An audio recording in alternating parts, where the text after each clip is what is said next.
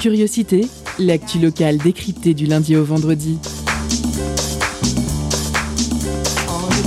Pendant une heure, la rédaction de Prune écoute et questionne les acteurs du territoire. Curiosité, c'est sur Prune 92 FM de 18h à 19h. Et ça commence maintenant. Bonjour, bonsoir chers auditeurs et auditrices, vous êtes sur Prune 92 FM, il est 18h, c'est l'heure de curiosité. Je suis John et je vous accueille pour votre quotidienne avec moi ce soir Vincent pour l'interview. Salut Vincent. Bonsoir. Bonsoir. Sarah pour le focus. Salut Sarah. Salut. Notre speakerine, comme disent les jeunes, Louise. Coucou Louise. Bonsoir. Bonsoir. Il a 10 procédures de dissolution au cul, c'est Gabi.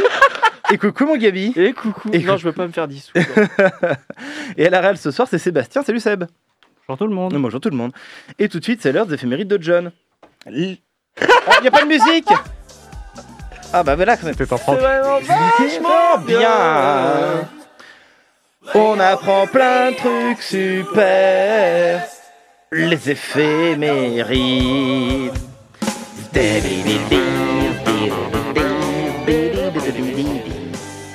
Alors que s'est-il passé un 26 janvier? On commence en 1788 lorsque les premiers colons débarquent en Australie. 1926, première séance de télévision dans le lab- laboratoire de l'ingénieur John Logie Baird. 2000, Rage Against the Machine est expulsé par la force de l'entrée du New York Stock Exchange alors qu'il tournait un clip avec Michael Moore pour le morceau Sleep Now in the Fire. «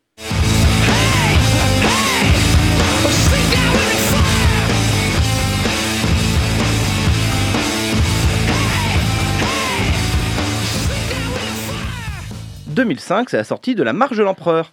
On passe aux naissances du 26 janvier 1892. Bessie Coleman, aviatrice américaine, est la première femme noire à obtenir une licence de pilote. 1918, Malazim Baum, résistante juive polonaise qui s'était illustrée par son extraordinaire courage et ses actes de révolte au camp d'Auschwitz. 1925, Paul Newman, acteur incontournable des années 60, avec l'arnaqueur, Bussy- Butch Cassidy et le Kid, La chatte noire sur un toit brûlant, La couleur de l'argent, et bien sûr Luc la main froide que je vous conseille très vivement vu le thème de l'émission de ce soir. 1944, Angela Davis, professeure de philosophie, écrivaine, militante, communiste, pacifiste, féministe et membre du mouvement des droits civiques. 1955, Eddie Van Halen, musique.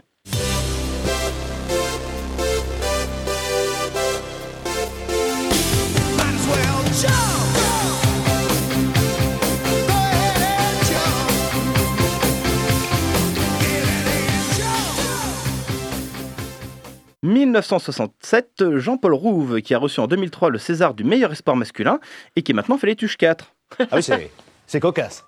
Alors, le 26 janvier, c'est aussi le décès en 1824 de Théodore Géricault, peintre à qui l'on doit le radeau de la Méduse.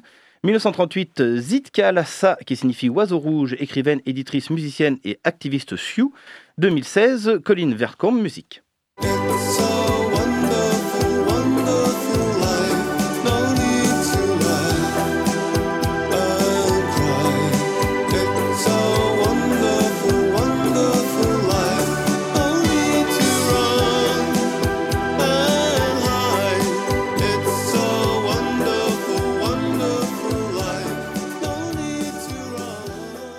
On passe à l'info classique du 26 janvier avec ce soir Stéphane Crapelli, fils d'immigrés italiens, né à Paris le 26 janvier 1908.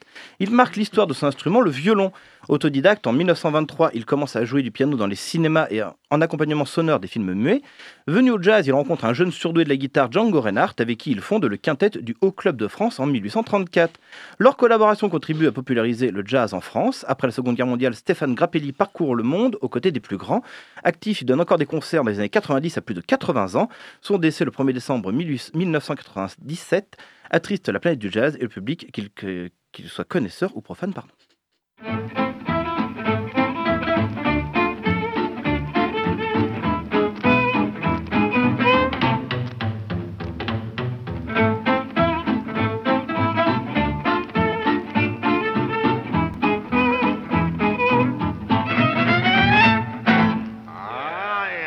Oh yeah. Il est temps de passer à notre sommaire. En première partie, nous recevons Camille, l'une des autrices du livre Nous vous écrivons depuis la Révolution, récit de femmes internationalistes de Rojava. Et en seconde partie, focus sur la grève de jeudi avec l'Union euh, Solidaire 44, en espérant que Darmanin ne les fasse pas dissoudre pour d'ici là. Avec la chronique de Louise et le billet d'humeur de Gabi, sans oublier à 18h30 notre pause cadeau qui ce soir vous fait gagner des places pour les enfants hiboux ou les petites ombres de nuit. Et on commence tout de suite avec une chronique, celle de Louise. C'est parti. Étonnante, perspicace, amusante, actuelle. Les chroniques de curiosité.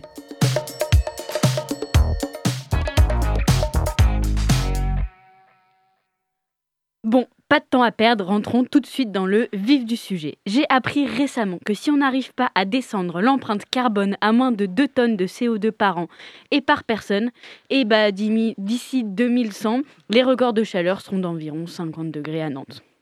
Ouf, ça y est, ça c'est dit, mon niveau d'éco-anxiété va un peu mieux. On peut passer aux choses sérieuses. Parce qu'aujourd'hui, chers auditeurs, je n'ai pas envie de vous dire que le monde va mal. Enfin, ça, je l'ai déjà fait, mais je ne vais pas vous annoncer d'autres mauvaises nouvelles. En réalité, aujourd'hui, je vais vous faire une chronique mode. Et promis, je ne parlerai pas de fast fashion et de marques qui exploitent les enfants en Chine, n'est-ce pas, Zara et H&M Oups, j'en ai parlé, désolé. Bref, aujourd'hui, je vais vous parler d'un nouveau syndrome. Un syndrome que j'ai encore une fois plus ou moins inventé pour changer Plus ou moins. le syndrome du caméléon. Alors je sais bien que le rapport entre la manière de se vêtir en fonction du goût d'une époque dans une région donnée et un petit reptile d'Afrique et d'Inde à queue préhensile de couleur plus ou moins grise verdâtre est pas si évident, mais vous allez voir, c'est pas si capillotracté que ça. Toute ma réflexion est née pas plus tard que ce matin. Je vous remets dans le contexte. En regardant mon armoire, tirée par, triée par ordre alphabétique de couleurs bien trop pleines, j'ai réalisé que si j'ai des chemises à tire-larigot, pour citer une expression de Genot, c'est parce que je ne mets pas je ne mets pas du tout les mêmes vêtements en fonction de ce que je fais dans la journée et que j'adapte toujours de manière très réfléchie ma tenue vestimentaire à mes activités du jour et aux gens que je vais voir. Je pense que là, vous voyez doucement le lien avec le caméléon arriver. Comme je pouvais pas m'arrêter à ce simple constat, ça serait trop facile, je suis allée taper sur mon petit moteur de recherche préféré. Pourquoi est-ce que l'on adapte ses vêtements en fonction des personnes que l'on voit slash activités que l'on fait? Et au-delà du fait que cette recherche contient beaucoup trop de mots et que j'ai cru que Google allait me cracher à la figure, j'ai trouvé des choses intéressantes. Enfin, de choses intéressantes, j'ai surtout trouvé un article écrit par Marie-Pierre Julien, maîtresse de conférence à l'Université de Lorraine, intitulé Choisir ses vêtements et questionner l'incorporation des habitus. Alors attention, à partir de maintenant, on va parler sociaux. Parce que les vêtements, c'est avant tout un marqueur de l'identité sociale. Sinon, on serait tous habillés avec des combis noirs dans un délire à la George Orwell. Mais trêve de dystopie, revenons-en à notre article. Dans un premier temps, essayons déjà de comprendre le titre. Choisir ses vêtements et questionner l'incorporation des habitus. Mais un habitus, bah, qu'est-ce Eh bien, selon le sociologue français Pierre Bourdieu, qui s'est intéressé de très très près aux mécanismes de reproduction des hiérarchies sociales, l'habi- l'habitus désigne un ensemble de structures structurées prédisposées à fonctionner comme des structures structurantes.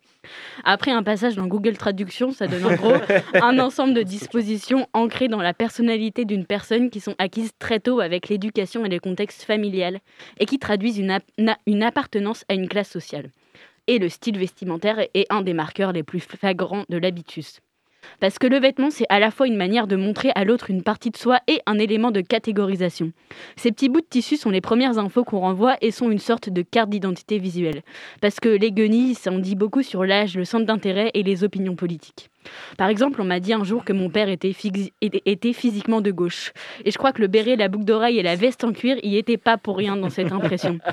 Enfin, tout ça pour dire que le syndrome du caméléon, c'est justement adapter ses habitus à ceux des personnes que l'on côtoie. Le syndrome du caméléon, c'est mettre une salopette pour aller faire du bénévolat à la MAP le mardi midi, mais mettre une chemise colorée pour faire du bénévolat au théâtre le jeudi soir. Le syndrome du caméléon, c'est mettre une, petite robe noire pour le repas de Noël en famille, mais des super chaussures à talons pour le nouvel an. Le syndrome du caméléon, c'est mettre une jolie veste de tailleur pour parler d'un projet sérieux, mais un gros pull troué pour manger une pizza avec des amis un dimanche soir. Le syndrome du caméléon, c'est adapter sa tenue pour se fondre dans un décor, c'est respecter des codes vestimentaires pour être à l'aise et se sentir à sa place.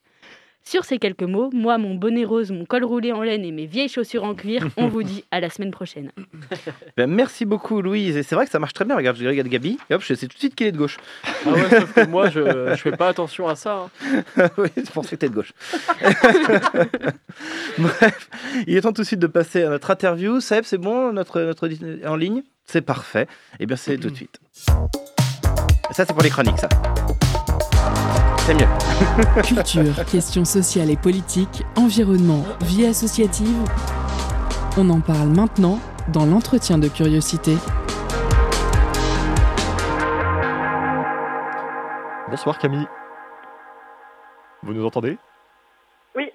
Bonsoir, vous êtes co-autrice euh, du, du livre intitulé Nous vous écrivons depuis la Révolution, récit de femmes internationalistes au Rojava. C'est un ouvrage euh, publié aux éditions Sileps, paru en mars 2021, écrit collectivement par euh, 12 femmes, je cite, internationalistes, mères, journalistes, militantes, des femmes principalement françaises, qui ont passé de quelques jours à plusieurs années au cœur de la révolution du, du Rojava. Et vous serez notamment attendu euh, demain à la manufacture des, tabacs à 19h30 pour parler et échanger autour de, votre ouvrage. Alors pour présenter quelques éléments euh, introductifs, des éléments géographiques à, nos auditeurs, et avant de vous écouter Camille, le récit dont, il est question, il prend ses origines en, en 2012 suite à la série de, révolutions des, printemps arabes. Et cette révolution a lieu également et de façon assez spécifique au Rojava, un territoire situé dans la partie ouest du Kurdistan, au nord-est syrien, le long de la frontière avec la Turquie. Un territoire qui, sous l'impulsion des, femmes, s'est déclaré autonome, qui propose et bâtit depuis 2012 un, un projet alternatif de société, d'autodéfense, un projet éducatif et de démocratie dont vous aurez l'occasion de nous, parler plus en profondeur. Alors avant d'entrer plus euh, concrètement dans la nature de, ce qu'est ce nouveau projet, pouvez-vous déjà dans un premier temps nous parler de, l'origine de votre collaboration avec les différentes autrices sur cet ouvrage et vos liens euh, avec euh, le Rojava Oui, et ben, euh, du coup, moi, j'étais comme plusieurs autres des, des, femmes qui ont écrit dans le livre euh, au Rojava pour une période assez longue, que je me suis engagée du coup en tant qu'internationaliste. Euh, donc j'y ai passé plusieurs années et euh, bah, tout simplement en fait là-bas du coup on est en contact aussi en- entre avec les différentes personnes même si on travaille des fois dans euh, différents secteurs on pourrait dire certaines travaillent dans la presse certaines travaillent avec Mhm. justement ces organisations des femmes d'autres aussi ont rejoint les forces d'autodéfense armée etc mais on a l'occasion de se, de se rencontrer et donc c'est là-bas en fait qu'on qu'on s'est connus et euh, qu'est émergé le projet d'écrire ce livre. Et donc à partir de là, on a contacté aussi les autres femmes euh, qu'on connaissait chacune qui avaient eu l'occasion de, de venir au Rojava. Et on a, euh, bah voilà, au fur et à mesure écrit ce livre. Ça nous a pris un an et demi à peu près à rassembler les textes, à travailler dessus, etc. Et jusqu'à la publication donc en mars en majeure, dernière, comme vous l'avez dit. en majeure partie, vous êtes resté combien de temps au Rojava Ah, c'est très variable selon les, les personnes. En fait, ça va de trois ans et demi à euh, certaines en fait sont venues seulement sur des moments de délégation euh, ou des moments de reportage, par exemple. Donc, elles sont venues à plusieurs reprises sur des temps plus courts ou même une seule fois en fait sur des temps plus courts, comme c'est le cas par exemple de la mère justement qui est venue pour une délégation de mères pour la paix euh, sur les territoires pendant une semaine. D'accord. Et qu'est-ce qui vous a poussé à, à vous rendre euh, au Rojava euh, déjà d'un point de vue personnel? Bah, euh, je pense que du coup, pour parler peut-être aussi des autres, parce que nos situations sont assez similaires. Parmi celles qui sont allées pour un temps plus long, on était Bien toutes, on va dire, militantes dans différentes organisations, collectifs, mouvements de la gauche euh, en France. Et euh, on a, enfin voilà, cette révolution, elle, elle se déroule là sous nos yeux, et du coup, ça paraissait évident, je pense, pour la plupart d'entre nous, euh, d'avoir envie en fait de de connaître ce qui se passait, d'apprendre des choses aussi de ce processus révolutionnaire-là. Euh, et avec l'idée que c'est pas, on n'a pas souvent l'occasion en fait de vivre au même moment qu'il y a une expérience, euh, une telle expérience qui se déroule dans une autre partie du monde. Et euh, après voilà, en ayant toutes aussi rencontré justement, euh, par exemple des étudiants kurdes organisés dans nos universités ou euh, les structures de la gynéologie qui est la science des femmes euh, du mouvement des femmes kurdes en Europe. Donc en ayant été au contact en fait voilà de, de ce mouvement de libération en Europe. Et c'est ça qui nous a donné la possibilité déjà de partir là-bas. Et l'envie du coup aussi bien sûr. Alors pour, pour aller un peu plus concrètement dans, dans le terrain, pour qu'on ait une idée plus illustrée de, ce qui s'y passe, qu'est-ce que dit par exemple et concrètement le, pacte social adopté en 2014, en clair la, constitution du, Rojava? Quels sont les grands principes et les grandes actions qui sont mises en œuvre sur, sur le territoire? Ben, du coup, en fait, l'organisation euh, politique, elle euh, s'inspire du paradigme du confédéralisme démocratique qui a été euh, théorisé par Abdullah Öcalan, qui est euh, le leader de ce mouvement de libération kurde qui est emprisonné depuis 99 en, Turquie. Euh, et en fait, qui vient aussi de toute une recherche historique qui a été faite sur l'histoire du peuple kurde, sur euh, les expériences, euh, on va dire, ratées aussi de, socialisme étatique qui ont eu lieu dans, différents pays à travers le monde, etc. Et qui dit qu'en fait, c'est pas possible de, de mener une révolution socialiste et de mener en fait une démocratisation de la société dans le cadre d'un État. Et donc en fait, c'est à ce moment-là que les, Kurdes ont renoncé, enfin en tout cas ce mouvement-là au sein de la population kurde a renoncé à l'idée d'un d'un État indépendant pour proposer le confédéralisme démocratique. Et donc en fait, le contrat social, il s'inspire notamment de toute cette théorie du confédéralisme démocratique qui consiste à dire qu'il faut réussir à organiser la société au, avec une démocratie radicale en fait qui commence euh, dans les villages, dans les quartiers, etc. Euh, et surtout réussir à avoir une organisation qui reproduise pas le schéma de l'État-nation où il y aurait une seule langue officielle, où il y aurait euh, une seule langue aussi enseignée à l'école, un seul système euh, scolaire, etc. Mais qu'il y aurait une possibilité pour tous les peuples qui vivent sur le territoire de s'organiser de manière autonome, d'avoir accès à l'enseignement dans leur langue maternelle pour les enfants, et pour, enfin même jusqu'à l'université, etc. Euh, et d'avoir du coup des espaces euh, aussi, euh, voilà, mixtes de démocratie, mais d'avoir aussi des espaces autonomes, non mixtes, pour les différents peuples, mais aussi pour les femmes. Donc ça, c'est une chose très importante. Après, dans le contrat social, il y a vraiment de valeurs qui sont données, qui sont des valeurs voilà, de démocratie, de, de, de respect des droits humains, des droits des femmes, etc. Bien sûr, il y a la question de l'écologie qui est aussi très importante.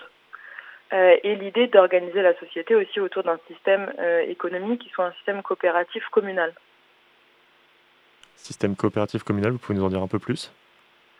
Bah, c'est l'idée en fait que on parle d'un territoire qui est très peu euh, industrialisé déjà, pour donner un peu de contexte, qui est un territoire plutôt agricole même.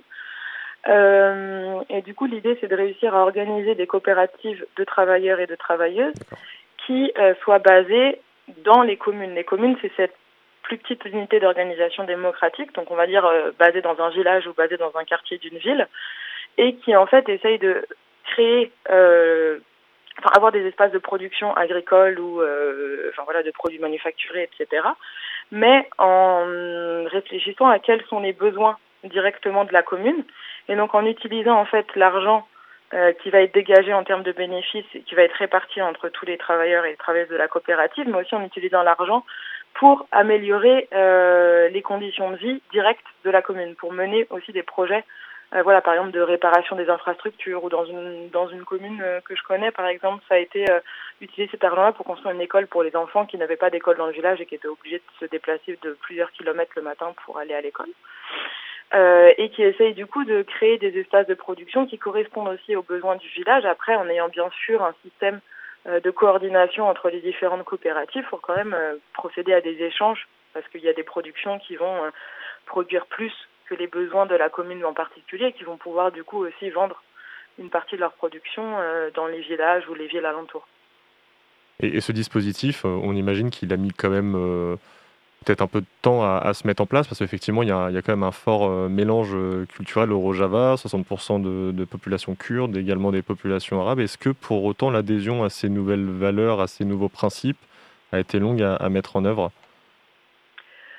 Oui, enfin, on peut même pas dire que c'est qu'elle a été mise en œuvre. Je veux dire, c'est un processus continu. Euh, pour ce qui concerne les questions économiques, il faut imaginer que le territoire a été, il y a eu deux invasions ces dernières années de la part de la Turquie qui ont donc occupé en fait deux régions euh, au sein du Rojava qui sont toujours occupées aujourd'hui par l'armée turque.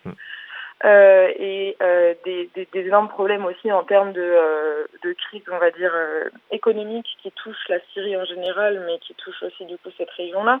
Des problèmes en termes de d'accès à l'eau, pour l'agriculture, mais aussi accès à l'eau potable, etc. Parce que la Turquie en fait retient une partie des eaux de, de l'Euphrate.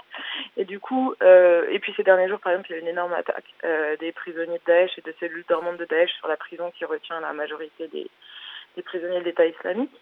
Euh, donc en fait, on est dans une situation, on va dire, euh, instable sur le territoire. Et pour ce qui est justement de la question de la mise en œuvre de projets économiques, qui soient des projets collectifs, où du coup il y a cette idée de s'investir ensemble, de mettre une partie de son argent, de mettre du temps et de l'énergie dans ce genre de projet, c'est très compliqué parce qu'effectivement, en fait, il y a cette instabilité euh, qui, qui existe sur le territoire et qui fait que ça rend toute la construction des coopératives euh, extrêmement difficile. Par bien, exemple, l'endroit en fait où il y avait le plus de coopératives, c'était Sérécanier qui a été envahi par l'armée turque en octobre 2019. Et donc toutes les coopératives agricoles qui avaient été développées sur ce territoire, elles ont été démantelées par l'armée turque. La plupart des habitants qui les faisaient vivre ont dû fuir, euh, sont maintenant dans des camps de réfugiés. Et donc effectivement, en fait, c'est un voilà, une, une lutte permanente pour euh, développer ces idées et mettre en place ce, système économique. eh bien, merci beaucoup euh, Camille. On vous retrouve juste après une pause musicale sur Point 92 FM.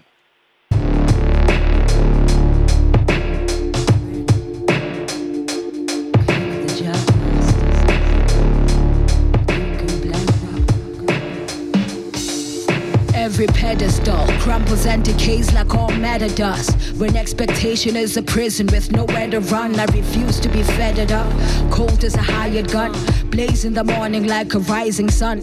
Whether or not I fit the existing image, it's all nines and sixes. Who defines your blueprint of what success is? This is alchemy in practice, elemental, galactic. Tracing these puzzle pieces from jigsaw to Jurassic, connecting dots till heads explode. Rhyme and color code, spit kaleidoscope, psychedelic flow. The crowd's faceless. I'm third round with a crane kick. That's basic. I'm facing, aiming at a point till time and space rip. So pardon my vernacular. The mysteries of science form a large part of my character.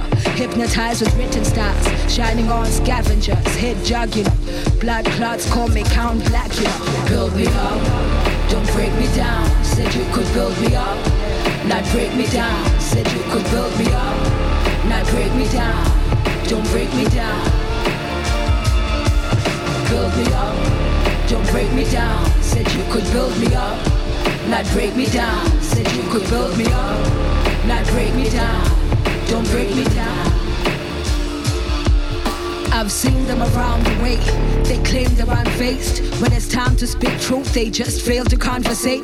The comfort of denial is the bane of our existence. And money can buy a lot, but not an exit from the system. There's no ending to the mission, no ears willing to listen. You're just singing to the death, your most heartfelt admissions. This rat race has no finish lines, only souls diminish. Enemies within, they just can't quit competing, make you a slave to the feeling. This game's got a lot of chains to break before you blast through glass ceilings. I seen him, Captain, oh my captain, I believed him. Circles small like nanobots, clicks I never joined, I had to beat him. Knowing if I loosen my grip, I'd watch reality slip out of my hands. I'd rather burn my own spaceship. Float belly up when the stern dips. More from a rock into dust when that wave hits. So you could build me up, not break me down. Said you could build me up, not break me down. Said you could build me up, not break me down. Don't break me down. Build me up, don't break me down. Said you could build me up not break me down. Said you could build me up, not break me down. Don't break me down. Build me up, don't break me down. Said you could build me up, not break me down. Said you could build me up, not break me down. Don't break me down.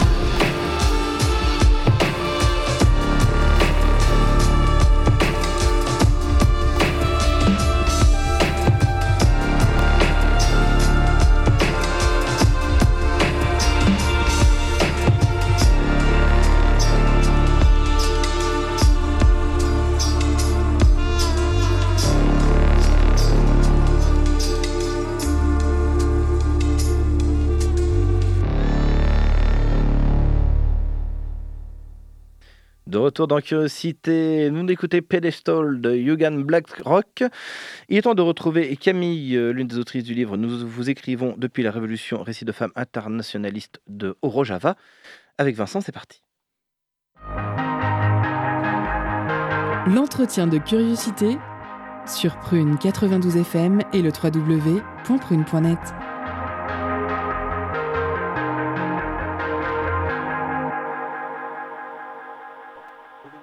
Ah, ton micro n'est pas allumé. Juste, voilà, c'est Ah, bon. bon. Pour revenir, euh, excusez-moi, pour revenir sur, euh, sur la, la parution de, de l'ouvrage, euh, le style narratif, euh, Camille, de, de votre ouvrage est, est particulièrement riche. En fait, c'est pas un, un- un récit linéaire comme on peut le voir dans un livre classique. On y trouve quand même des interviews, des textes de, de réflexion, des poèmes, des lettres. Pourquoi avoir opté pour cette structuration et quel était l'impact, quel était l'impact recherché à travers, à travers cette structure? Bon, on peut dire déjà qu'on était, pour la plupart d'entre nous, pas des autrices ou des écrivaines auparavant. Donc il y avait Mhm. déjà en fait une question de réussir à écrire tout simplement, à se dire comment est-ce qu'on va faire un livre euh, aussi personnel aussi, puisque du coup on a voulu laisser beaucoup de place à euh, la question des, des émotions, par exemple, qu'on a pu ressentir pour se détacher un peu justement de formats qui pouvaient exister avant, qui étaient des récits un peu plus, euh, qui se voulaient plus neutres ou plus objectifs, mais que nous on trouvait du coup un peu froid. Euh, et du coup, cette idée de donner la place justement aux émotions et à chacune de pouvoir s'exprimer de la manière qui lui paraissait la plus juste possible, c'était aussi de diversifier justement les formats. Euh, par exemple, il y avait aussi des extraits de journaux intimes ou des lettres qu'on avait écrites avant même qu'émerge le projet du livre, mais qui pour nous reflétaient des moments particuliers qu'on avait vécu, des expériences particulières, et ça nous paraissait important aussi de les, de les partager tels quels, tels qu'ils avaient été écrits, même si on a quand même fait un travail de, de réécriture collective euh, sur la enfin, l'intégralité des textes pour aussi avoir une démarche justement collective. Et on a demandé des textes à donc toutes ces femmes et au final, voilà, ça s'est agencé comme ça. On a eu tous ces formats différents. Et on a pu écrire ce livre aussi avec des chapitres qui nous emmènent un peu en voyage, quoi, parce que le premier chapitre s'appelle Arrivée, le dernier euh, Retour, euh, avec l'idée de qu'est-ce qui se passe quand on arrive là-bas, quels sont les chocs, les différences, des choses auxquelles on doit s'adapter. Euh, et aussi après, voilà, en traitant différents sujets, donc liés à la question de l'organisation des femmes, la question des mères, de la guerre, et aussi de, des femmes de, de Daesh, de l'État islamique, qu'on a pu rencontrer. Oui, parce qu'effectivement, dans votre description, vous parlez du, du récit de, je cite, femmes principalement françaises, mais euh, on imagine bien évidemment que euh, la place des femmes du Rojava était, euh, était prédominante dans, dans la conception de, de l'ouvrage. Oui, clairement. Enfin voilà, c'était aussi raconter justement toutes les femmes qu'on avait rencontrées, raconter, ce- enfin, raconter ce qu'elles nous avaient appris, en quoi elles nous avaient touchées et qu'est-ce que concrètement aussi parfois voulait dire cette organisation des femmes. Après, l'idée c'était pas de faire un livre euh, pratique qui Ouais. explique en fait comment tout le système se met en place, parce qu'il y a déjà des livres comme ça qui ont été écrits et qu'en fait on est en train de traduire en français. Du coup, on s'est dit qu'on allait essayer un format différent et aussi se donner la place de parler en tant qu'internationaliste pour essayer de faire un travail de, euh, de pont un peu entre ici et là-bas et en pensant que la manière dont on pouvait exprimer les choses pouvait aussi amener des gens justement à, euh, à avoir cette forme aussi d'empathie et à comprendre aussi euh, de notre point de vue ce qui, se jouait là-bas.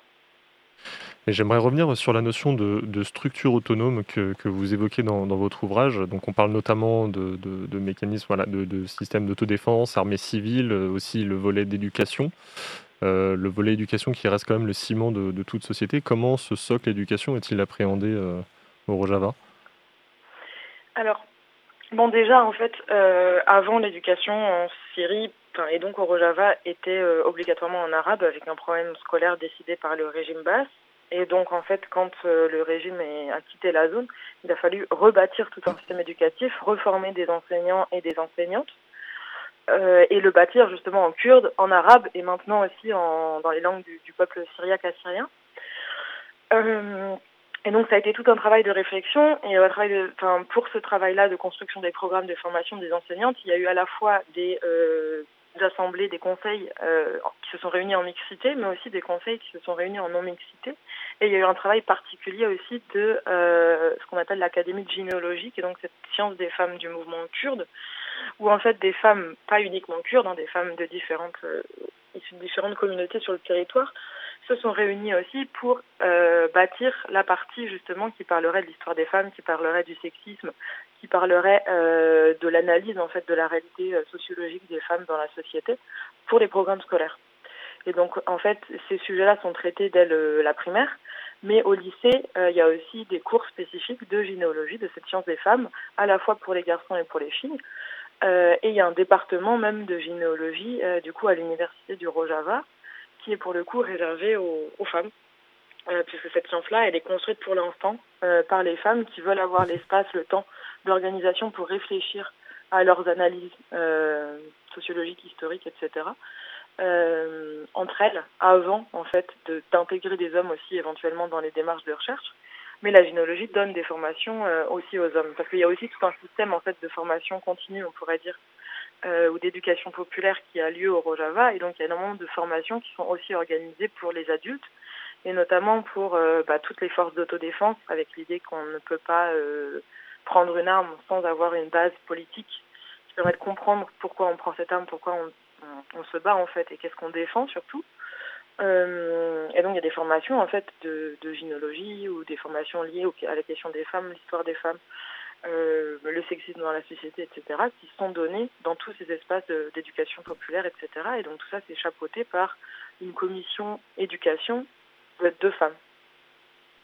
Et maintenant, sur le traitement de, cette euh, révolution, je parle du traitement médiatique, est-ce que vous considérez qu'elle a une résonance significative dans les grands médias ou alors est-ce que c'est encore un peu trop en dessous des radars?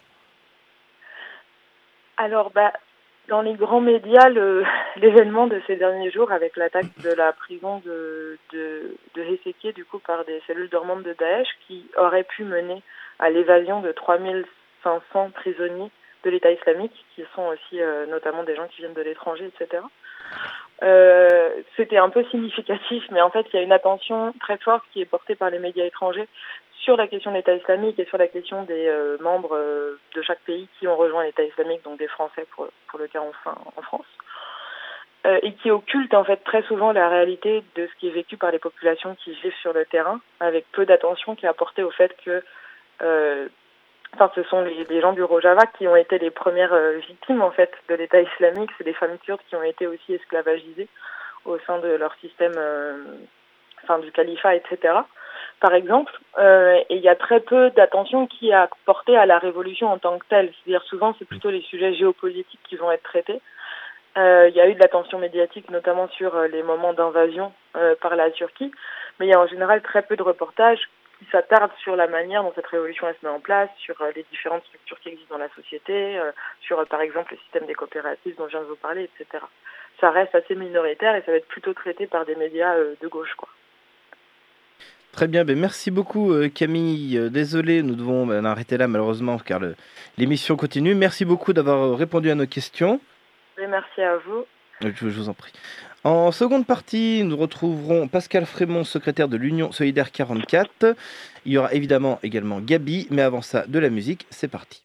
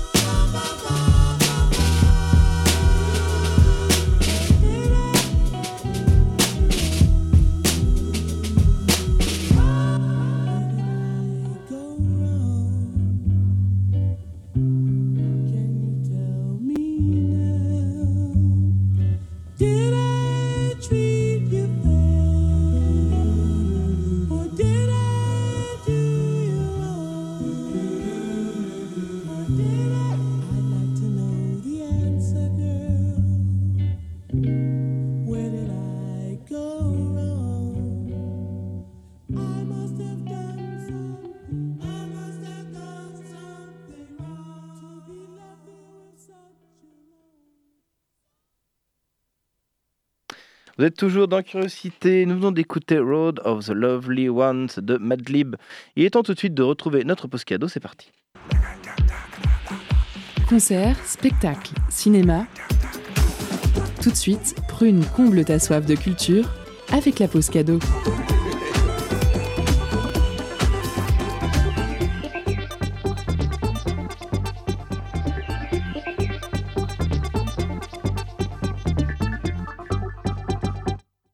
Ce soir, Prune vous fait gagner des places pour les enfants hiboux ou les petites ombres de nuit le 1er février à 20h au TU. Une pièce qui met en lumière une réalité glaciale, celle de nombreux enfants marginalisés à travers le monde. L'action se passe sur un plateau d'un show télévisé qui plonge un artiste de renom dans ses souvenirs d'enfants de rue. Entre violence des codes et ivresse des fantasmes, le réalisateur Basil Yawanke plonge dans la vie des petites ombres de nuit, inspiré d'une thèse sur les enfants de rue rejetés au Congo pour des accusations de sorcellerie. Alors pour emporter vos places, envoyez magie en message direct sur l'Instagram de Prune et soyez les plus rapides. Je vous laisse en musique avec Gochadunia par Altingun.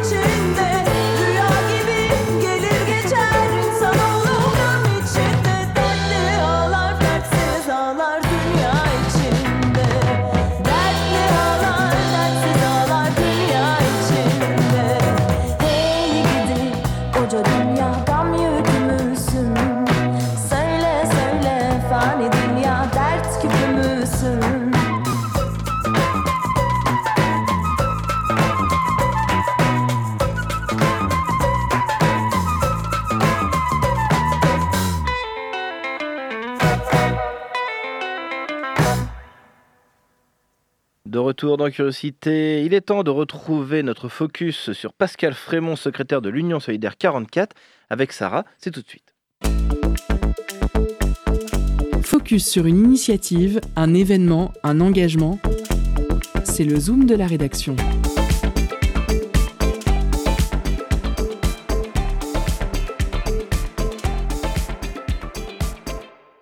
Bonjour Pascal Frémont. Salut. Vous êtes secrétaire du syndicat Solidaire 44 et vous êtes sur Prune ce soir pour évoquer la journée de mobilisation et de grève du 27 janvier, donc euh, demain. Donc plusieurs syndicats, FO, CGT, Solidaire, le FSU et l'UNEF, appellent à la grève ce jeudi 27 pour la hausse des salaires et des pensions de retraite. Alors la hausse des salaires et pensions de retraite, ça peut sembler un peu vague. Quelles sont précisément vos revendications euh, en ce sens Alors, euh, merci de nous recevoir, hein, c'est sympa. Euh, nos revendications, c'est quand on parle des salaires, on parle de toute forme de revenus, on parle des salaires, on parle des pensions de retraite, on parle des allocations jeunesse, on parle des minima sociaux. Et d'ailleurs, euh, puisque je suis sur une radio universitaire, voilà, dans nos revendications, il y a aussi une allocation étudiante équivalente au SMIC pour chaque étudiant qui est à la fac ou qui, dès la seconde professionnelle, pourrait entamer des études. Il y a l'idée de sortir aussi de la précarité pour la jeunesse dans notre euh, journée de demain, qu'on veut, qu'on espère réussir dans un climat un peu particulier. En tout cas, l'idée, bien sûr, c'est que le capital partage un peu les richesses. Alors on a pu lire que vous alliez remettre une pétition au gouvernement. Est-ce un acte avant tout euh, symbolique ou vous attendez des choses de la part du gouvernement? C'est un acte symbolique. On n'attend rien du gouvernement. Ça s'y est faire, ouais. Voilà, ça, c'est clair. Voilà, on, on est un syndicat de lutte, c'est-à-dire qu'on croit au rapport de force. On regarde l'histoire et malheureusement, il faut en passer, ou heureusement d'ailleurs, par la lutte, par la grève, par l'action, par la mobilisation pour réussir à obtenir des choses. C'est comme ça que le mouvement ouvrier a réussi à obtenir des choses dont on est tous contents d'avoir maintenant, comme la Sécu, les congés payés. Et c'est comme ça aussi d'ailleurs que les augmentations de salaire ont pu être obtenues dans le passé. Donc évidemment qu'on ne va pas attendre que le patronat ou le gouvernement euh, revalorise le SMIC ou les salaires. Ils ne le font pas. Donc on a besoin d'un mouvement massif demain dans la rue. Alors qui a signé cette pétition euh J'en sais rien. c'est quoi la question? Qui a signé euh, la pétition gens Est-ce que c'est votre syndicat ou ce sont l'ensemble des syndicats Non, qui mais c'est une euh, pétition nationale, donc euh, c'est signé par, tout- par tout le monde, par, par le tout venant. le tout venant. Par tout citoyen. Voilà. Alors, euh, jeudi 13 janvier, il y a eu une forte mobilisation des enseignants. Est-ce que vous attendez demain une nouvelle mo- mobilisation euh, Alors, corps la- enseignant La journée de grève réussie, en tout cas dans l'éducation nationale, euh, le 13 janvier, elle nous a fait du bien, voilà, parce qu'il y avait un vrai ras-le-bol avec tous les protocoles euh, sanitaires différents que le ministre Blanquer euh, mettait en place, et on s'est rendu compte que, enfin, en tout cas, on avait prévu nous cette journée de grève interprofessionnelle du 27 janvier avant, mais on espère qu'elle sera un rebond sur la grève des profs et des enseignants qui a été réussie. Maintenant, on attend euh, plus que ça en fait. On attend aussi de renouer un petit peu euh, l'idée que la grève, ça fonctionne avec le monde du travail, parce qu'on se rend compte que par les différents mouvements sociaux récents, je pense aux Gilets jaunes particulièrement, mais à d'autres, notamment au mouvement étudiant Youth for Climate pour la jeunesse, c'est bien, euh, les gens se remettent dans la rue, c'est cool, on y croit.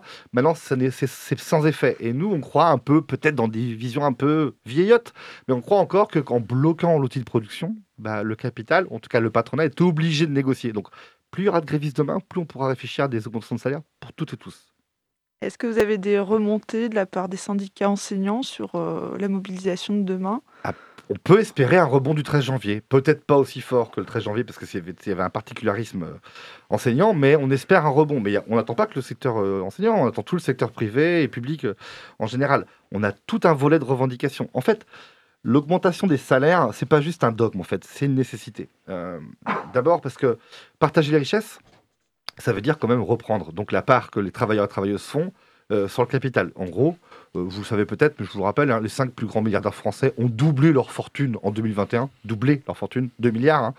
Et pendant que, grosso modo, le SMIC n'est pas revalorisé et que dans les entreprises, bah, c'est des miettes qu'on obtient même parfois avec le rapport de force. 0,9%. Oui, Voilà, donc on n'est même pas à 1%. Donc d'abord, c'est une nécessité pour mieux vivre, voilà, parce qu'on voit bien que le pouvoir d'achat, comme on dit, même si on n'aime pas la formule, on préfère des fois le, le reste à vivre, en tout cas, le pouvoir d'achat serait la revendication principale des Françaises et des Français, bien avant ces histoires de conneries d'immigration et de grands remplacements que, que la chienlit nous met à longueur d'onde. Donc euh, voilà, nous, on veut remettre en avant la question sociale et salariale, on pense qu'on en a besoin euh, dans le climat un peu pourri du moment.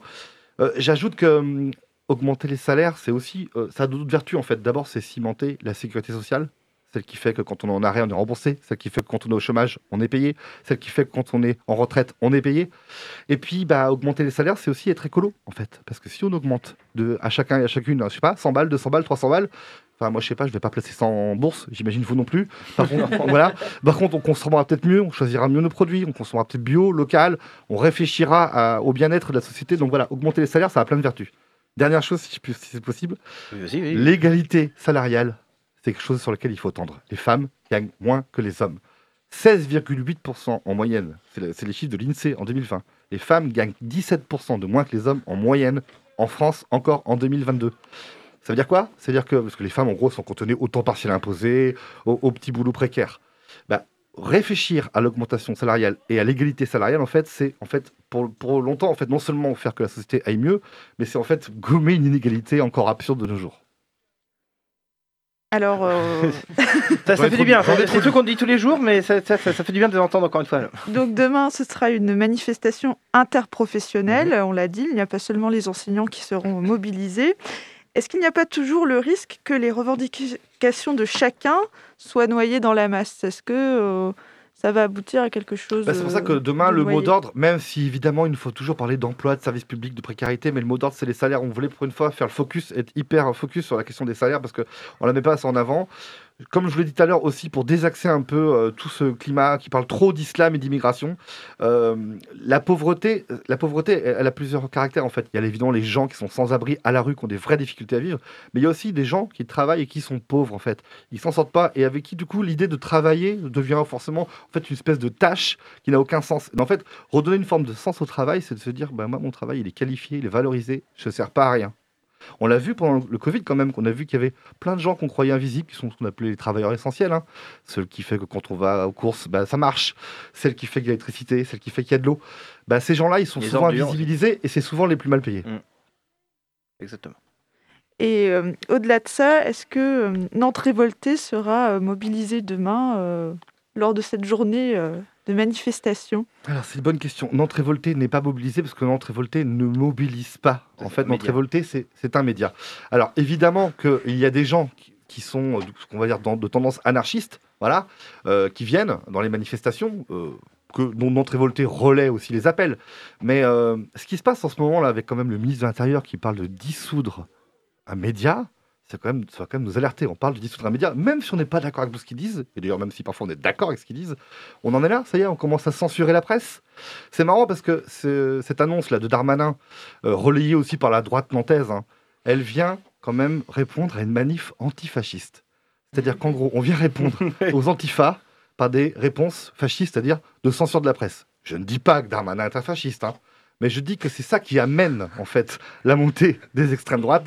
C'est quand justement les gens qui sont censés être des républicains utilisent les mêmes méthodes qu'on espérait oublier. Bah, un anti-antifasciste, t'appelles ça comme tu veux, mais bon, normalement ça s'annule. Je te laisse l'assumer, mais j'en pense pas moi. Je- J'assume pas, je, je- je remarque, je constate.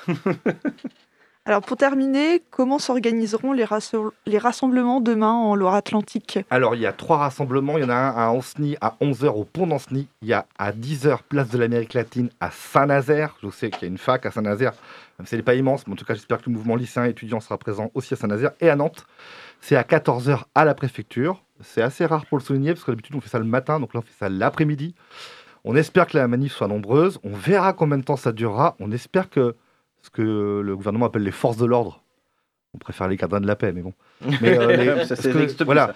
Euh, J'espère qu'on espère que la, posi- la- on va dire, que la police sera bien loin, pas là en train de nous serrer, nous encadrer, nous forcer à euh, entre guillemets être concentrés, et ce qui amène des fois une forme de- de- d'exaspération et donc de répression. Donc on espère demain manifester dans la joie pour gagner.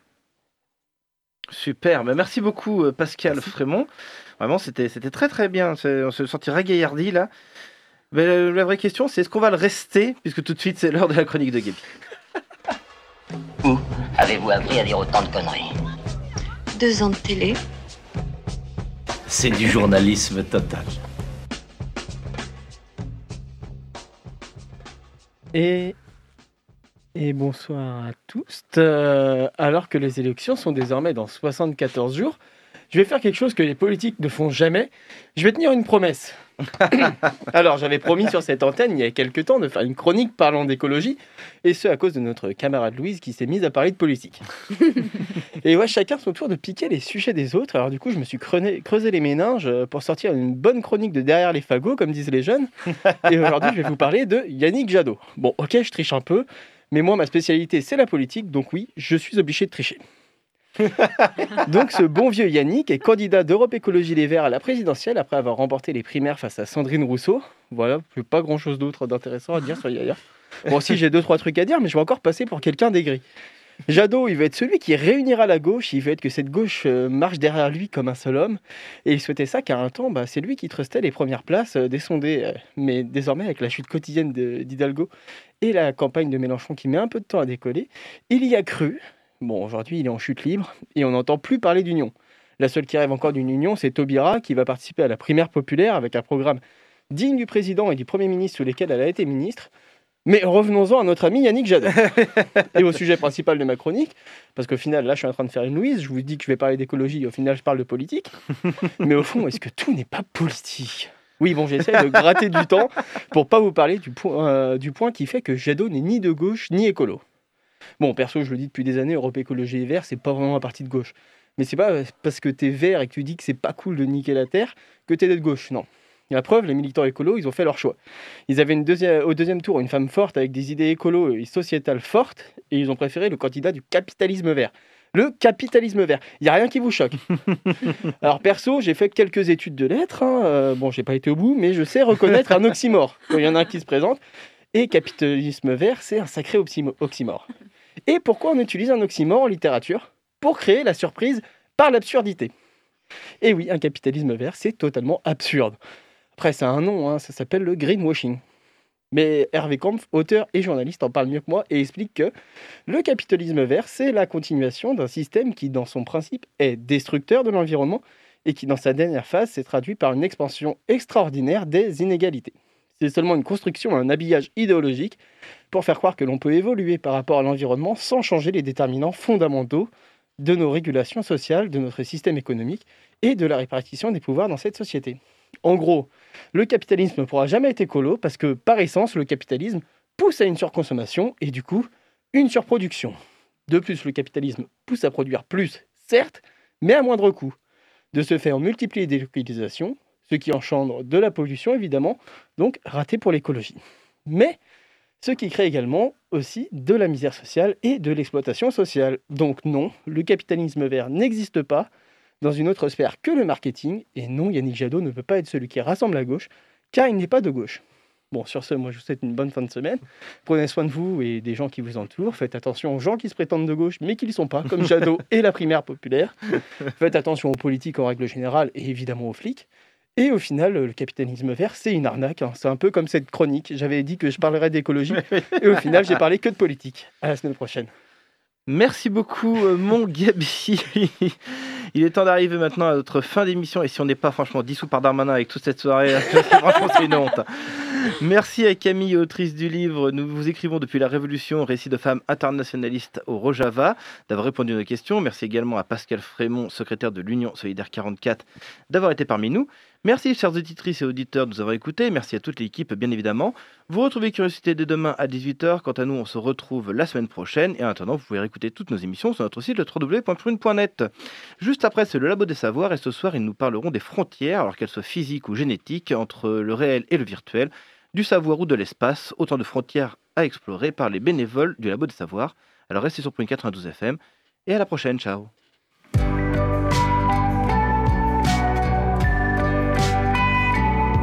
Pour écouter ou réécouter Curiosité, rendez-vous sur le www.prune.net.